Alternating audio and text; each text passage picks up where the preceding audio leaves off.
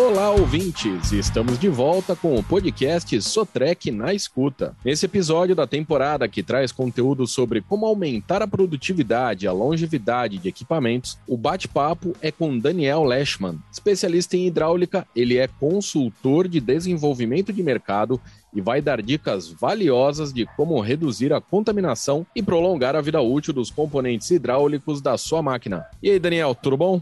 Tudo bem, Guilherme. Um prazer estar aqui com você. Joia. O Daniel, antes da gente começar, eu já quero tirar uma dúvida. Qual é a importância dos componentes do sistema hidráulico?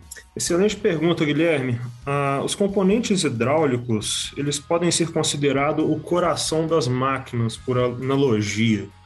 Eles operam com outros sistemas e são responsáveis pela execução da maioria dos movimentos e a distribuição de forças durante a operação. É um sistema vital e que não pode ser negligenciado. Muito interessante esse tema. E me fala, Daniel, há muita demanda que esteja relacionada com problemas no sistema hidráulico? Outra boa pergunta, Guilherme. Estou gostando do nosso papo. Obrigado. Hoje, uh, mais de 40% das demandas relacionadas ao sistema hidráulico são demandas de urgência e emergência. Ou seja, as pessoas deixam de realizar alguma manutenção preventiva e acabam tendo um custo muito mais elevado para fazer a reparação e correção do problema gerado. Entendi. E é um número bastante expressivo, né? Você consegue compartilhar alguns exemplos de situações e como que isso impactou na operação do cliente? Claro. Ah, como a máquina parada prejudica a produtividade e a lucratividade da operação, uma bomba que não entrega um fluxo requisitado, um cilindro que apresenta fuga de pressão ou uma mangueira rompida são falhas potencialmente graves. E problemas do sistema hidráulico têm o potencial para levar à parada da máquina. E a gente sabe, máquina parada impacta diretamente o faturamento das empresas. Então, produtividade e lucratividade ficam diretamente prejudicadas. Entendi, Daniel. Bom, antes de dar essas dicas para os nossos ouvintes, seria interessante a gente definir também o que é contaminação, porque eu acredito que esse conceito é mais amplo do que a gente imagina, né? Boa. E muita gente não sabe, mas contaminação é qualquer coisa que não pertence ao sistema hidráulico, transmissão, comando final, sistema de combustível, que também são conhecidos como sistema de fluidos do equipamento. Certo. Então, contaminantes vão incluir todo tipo de sujeira, respingo de solda, pintura, fibra de pano, todo particulado Além de, claro, água, ar, calor, tudo isso são, são é, é, exemplos de contaminantes. Certo. Então, a gente divide contaminantes em dois grandes grupos. A gente tem os contaminantes particulados, basicamente é sujeira, areia, pedaços de pintura e partículas que podem ser contadas e a gente também tem os contaminantes químicos, e esses incluem calor, água, bolhas de ar, que também podem gerar danos ao sistema. Entendi. E aí, o que muita gente pergunta quando a gente fala em contaminação é sobre o papel dos filtros. Eles não deveriam barrar essa, essa contaminação, já que a função deles é essa? essa? Essa é uma dúvida que muitas pessoas têm. Os filtros, eles trabalham como uma primeira barreira, uma primeira defesa das máquinas. Certo. O papel desses componentes é, é, é barrar a circulação de particulados pelo sistema de fluidos. Mas eles têm limitações.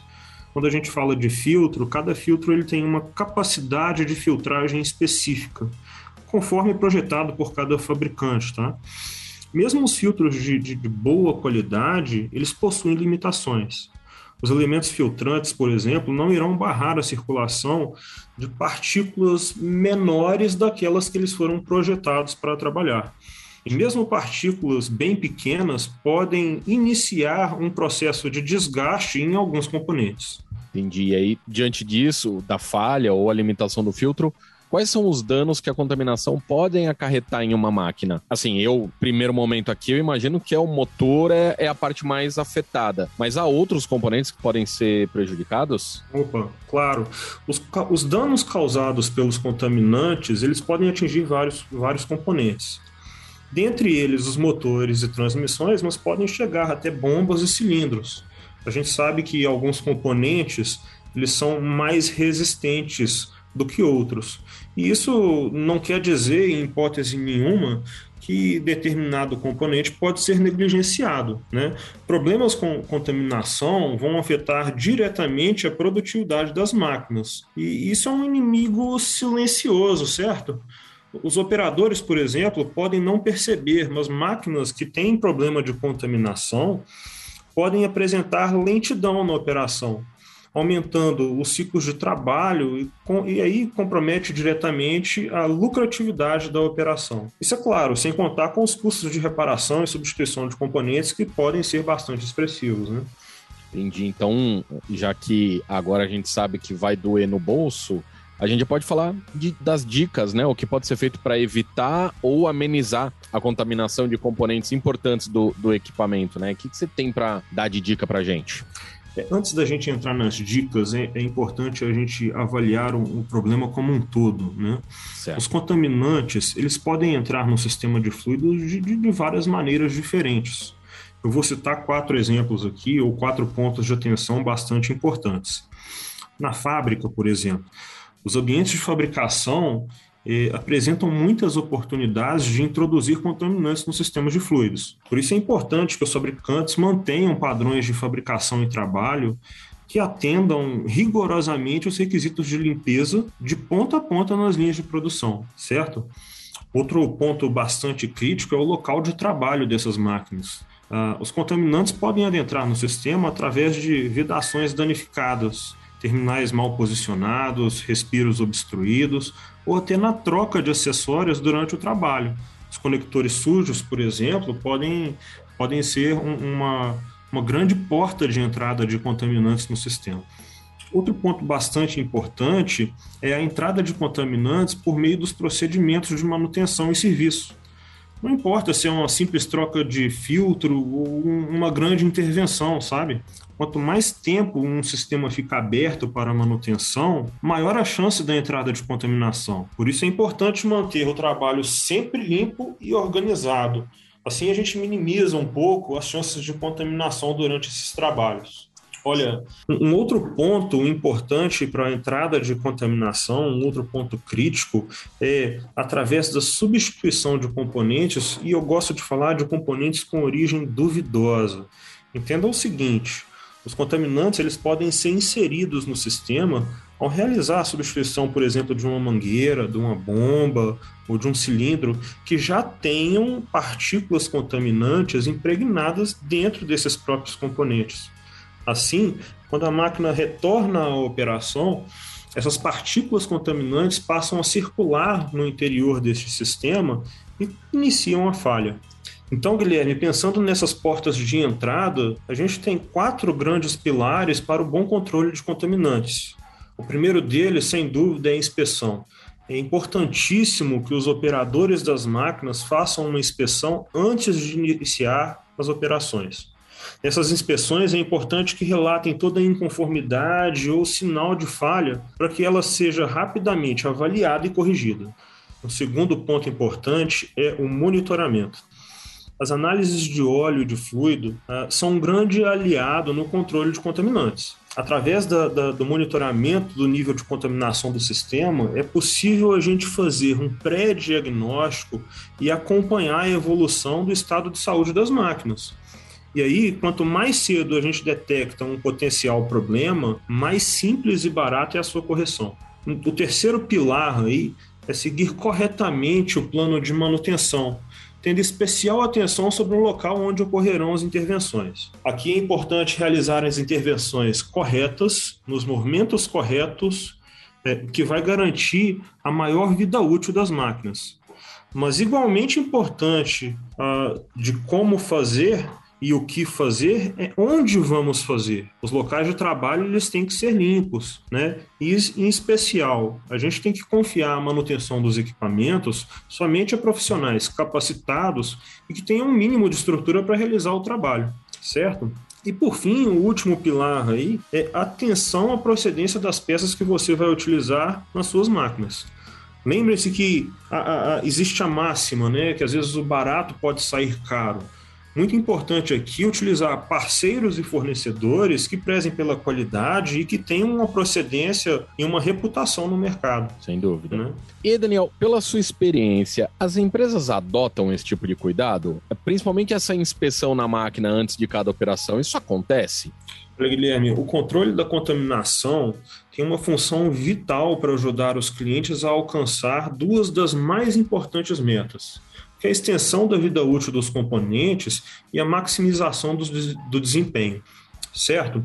Nas nossas visitas e bate-papo com os clientes, eu tenho percebido que o controle de contaminação tem ganhado cada vez mais espaço.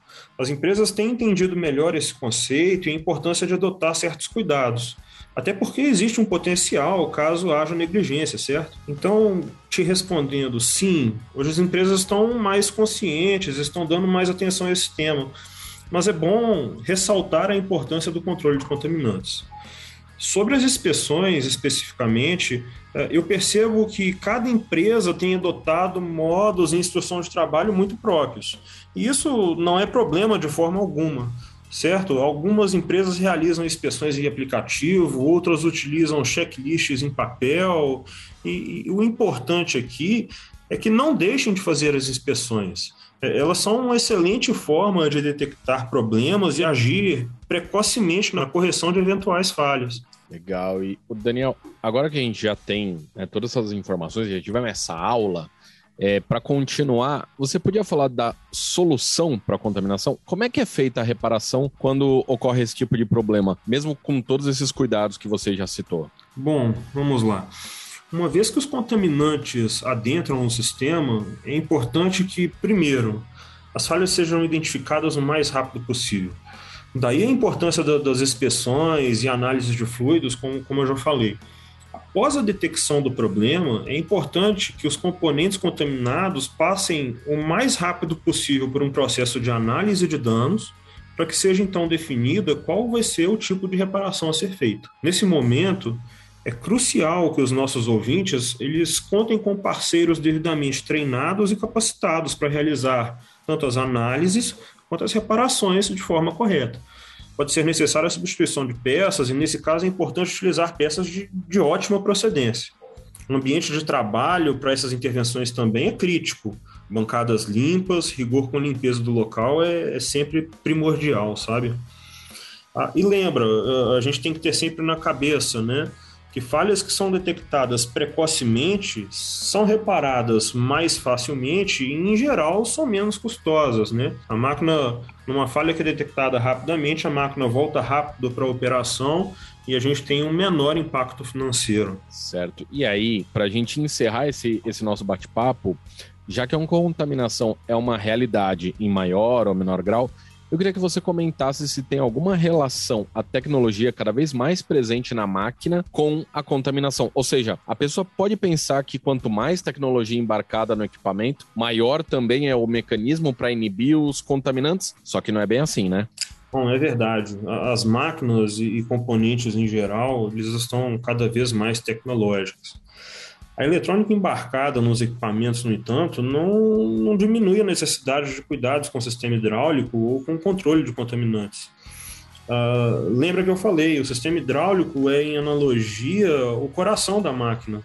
E o seu bom funcionamento é fundamental para garantir a boa operação das máquinas e, e por consequência, toda a parte de lucratividade da sua operação. Certo. Bom, a conversa foi bem proveitosa e tivemos aqui uma aula de contaminação dos componentes hidráulicos. A gente vai encerrando esse episódio sobre Trek na escuta e quero agradecer demais a participação do Daniel Lechman. Opa, eu que agradeço a oportunidade de dividir um pouco do, dos conhecimentos que a gente tem sobre o sistema hidráulico. É, contem com a gente e deixo um grande abraço. Outro abraço para você e para você, caro ouvinte. Vamos ficando por aqui com mais esse episódio de Sotrec na escuta. E se você perdeu algum episódio, acesse nossa página e confira todos os outros temas com dicas de manutenção para deixar você mais preparado para tirar o melhor proveito do seu equipamento. Muito obrigado pela sua atenção e até a próxima.